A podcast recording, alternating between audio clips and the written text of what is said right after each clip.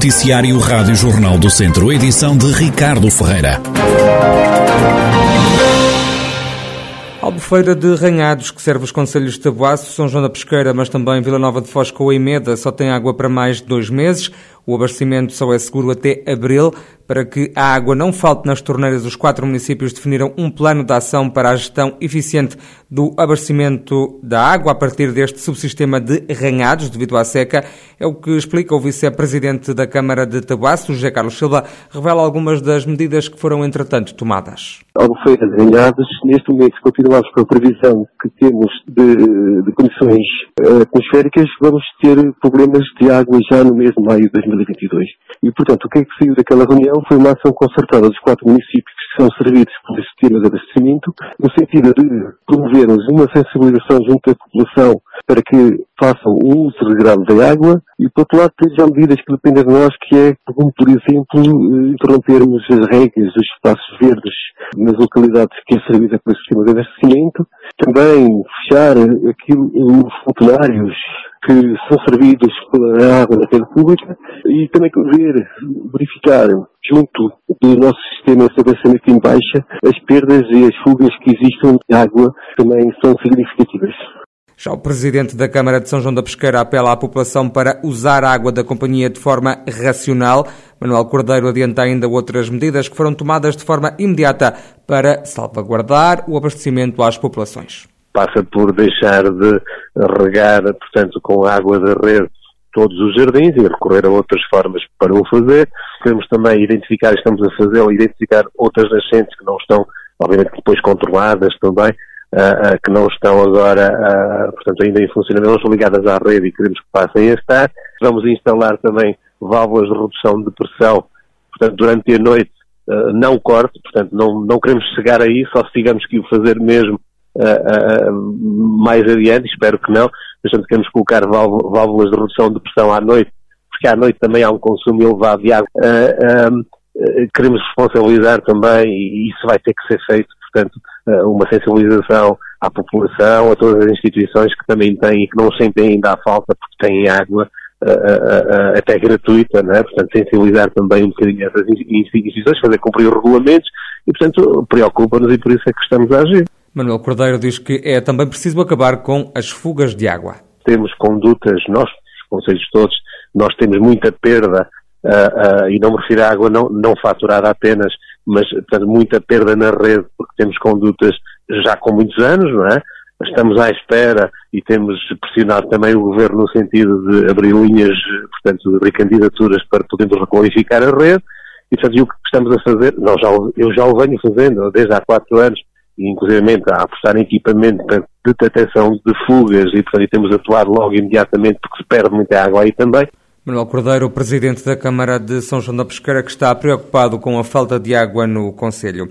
A rega de espaços verdes, a lavagem das ruas e de equipamentos são algumas das atividades que podem ser condicionadas para poupar água devido à seca. A APA, a Agência Portuguesa do Ambiente, vai começar a partir desta quarta-feira a reunir com as cinco sub-regiões hidrográficas do país, a começar com a região do Algarve. Destes encontros podem sair várias medidas, é o que detalha o Ministro do Ambiente, João Pedro Matos Fernandes. No imediato, aquilo que pode ser feito é, é muito provavelmente, decretar novas medidas de restrição do uso da água, que passam sobretudo, sobretudo, por, pela atividade agrícola e por outras atividades urbanas. Por isso também tivemos aqui uma reunião com a Associação Nacional de Municípios, as autarquias vão estar presentes nessas reuniões e, eh, não querendo estar a antecipar medidas que só vão tomadas a seu tempo, mas em tese a rega eh, dos espaços verdes, a lavagem das ruas, a lavagem de alguns equipamentos poderá vir a ser condicionada, mas vamos ver o que é que vai acontecer em cada região, porque também cada região é diferente e a situação de seca numa e noutra é sempre diferente.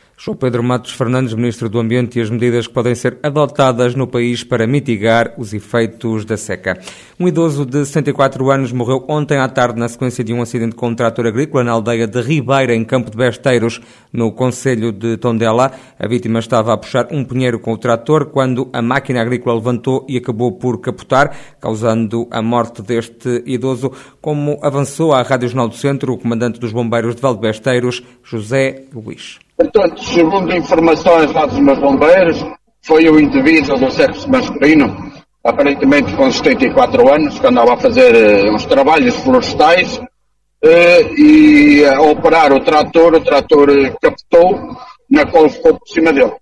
Portanto, a chegada dos bombeiros, a vítima estava em paragem cardiorrespiratória, foi necessário apoio com o material do desencraçamento para dar auxílio no levantamento do, da máquina agrícola, para podermos retirar a pessoa debaixo dela e a realizar as manobras eh, lá no local.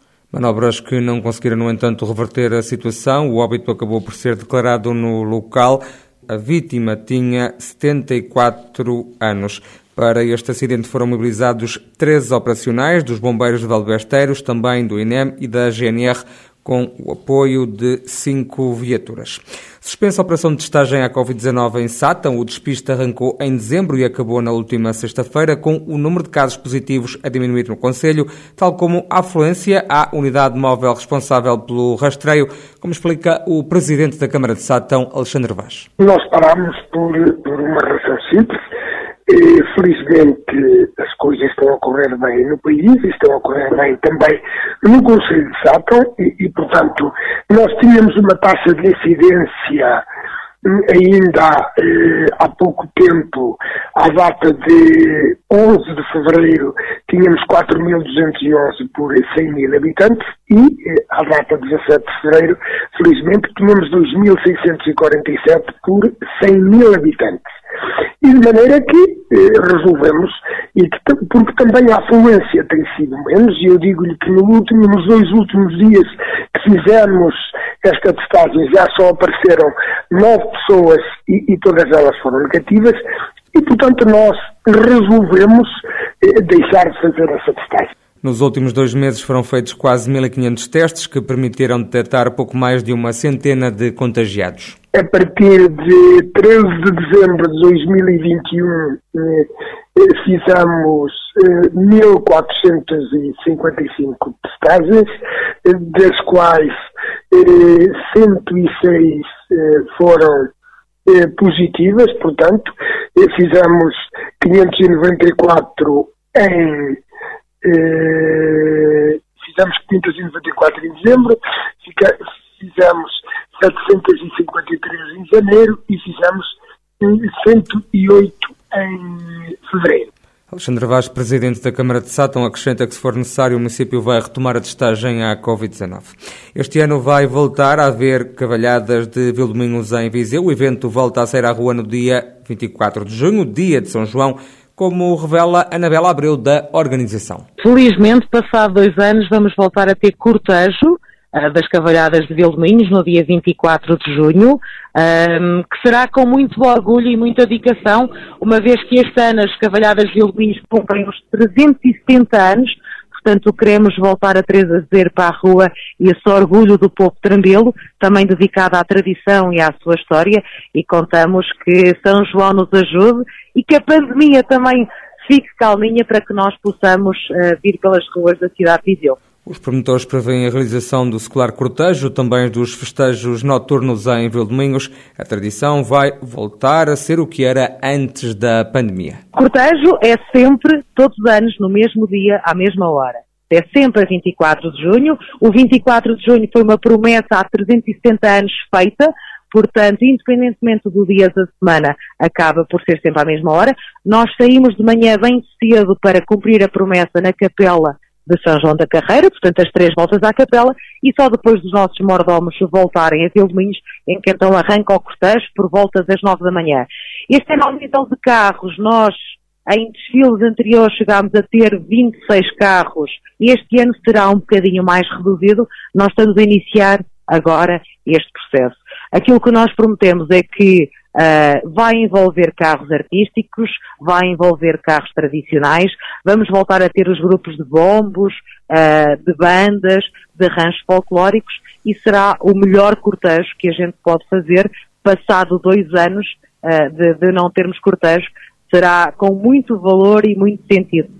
Sem dúvida alguma. Anabela Abreu, da Organização das Cavalhadas de Vildominhos, que no dia 24 de junho, dia de São João, vão voltar a sair à rua. Mais de 200 jogadoras de futsal, em representação de 20 associações distritais de todo o país, vão participar num torneio Interassociações de Futsal Sub-17, que vai ter lugar nos três conselhos da região de Lafões. A competição arranca no sábado, só termina na terça-feira de Carnaval. José Carlos Lopes, o presidente da Associação de Futebol de Viseu, destaca o elevado número de pessoas que o torneio vai envolver. De 25 de fevereiro a 1 de março, vamos ter na zona de Lafões eh, mais 200 atletas eh, vindos, vindos de, das 20, 20 associações distritais e regionais, quer do continente, quer das ilhas. Vão estar envolvidos, além dos atletas, árbitros, staff da federação, staff da associação, técnicos, dirigentes, mais de 400 pessoas neste torneio, eh, em que as comitivas vão chegar na sexta-feira e, e quase todas vão dia 1 de março. Os objetivos para este torneio, penso que, eh, de entre muitos, serão dinamizar o futsal feminino, aumentar o número de praticantes deste género também e dar, no fundo, a conhecer Viseu e, fundamental, a todo o país, especialmente a zona da região de Lafões, já José Alberto Ferreira, da direção da Federação Portuguesa de Futebol, recusa qualquer favoritismo na escolha da região de Lafões para acolher mais este torneio. O dirigente desafia ainda os conselhos de São Pedro do Sul, Vozela e Oliveira de Frades a terem equipas femininas de futsal, mas também de futebol. Nós gostaríamos, de alguma maneira, que o feminino tivesse uma expressão maior ao nível do desporto.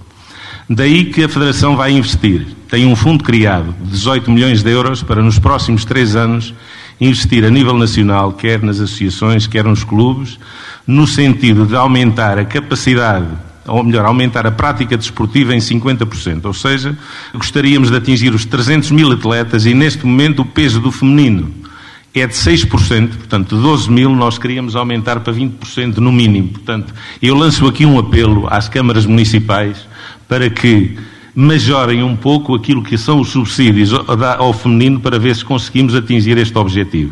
E lanço outro desafio, é que cada conselho tenha uma equipe feminina, ou no futsal, ou no futebol de 11. José Alberto Ferreira, da Federação Portuguesa de Futebol, que escolheu a região de Lafões para acolher mais um torneio interassociações de futsal sub-17 feminino. É uma prova que acontece a partir de sábado, termina na terça-feira de Carnaval, vai juntar mais de 200 atletas de todo o país. Aí, na segunda divisão de futsal, o ABC de Nelas empatou frente ao Retacho a três golos. O treinador da equipa nelense diz que novamente não houve capacidade para assegurar um resultado.